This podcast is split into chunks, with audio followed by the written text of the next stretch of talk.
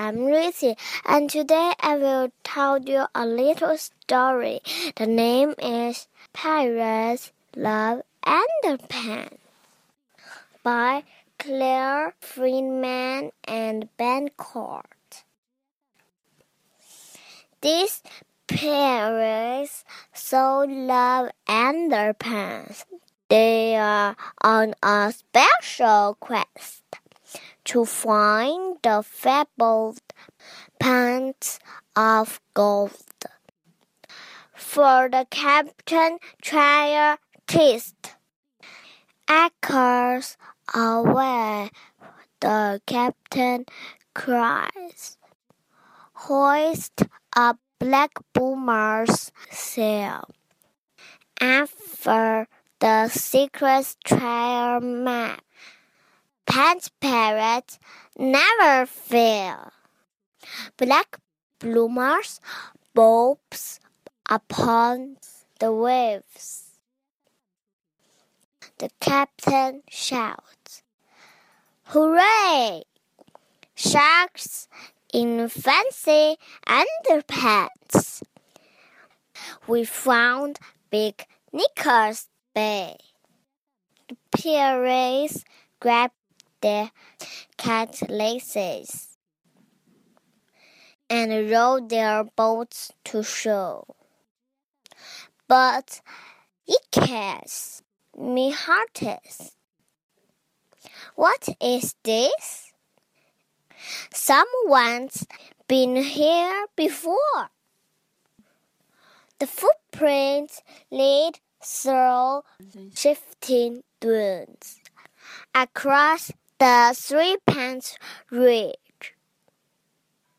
Snap, snap, shall hungry crocodile beneath the Long John Bridge. The pirates wade through gurgling swamps, through caves as black as night. Then, gulp! Oh, what a sight! We are here too late. The parrot guessed another pirate crew. They found the golden underpants. What are we going to do? The captain has a canny plan. It's clever. It's fantastic. Grip their fancy underpants and cut. Throws the elastic. Shh. As the rebel parrots sleep, they sneak round on tiptoe. But help!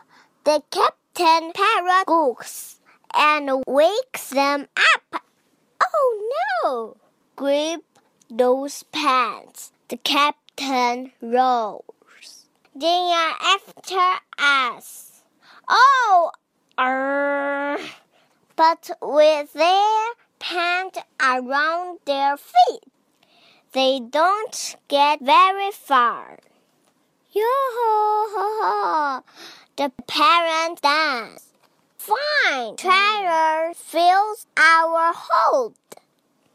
But what's the booty we love best? The glittering pants of gold. So when you put your pants on, check the elastic is in place. Or like those silly parrots found. You have a bright red face. The end. Thank you. Good night. Have a good dream. What color of underpants do you like? Can you tell me? I like blue underpants. Thank you.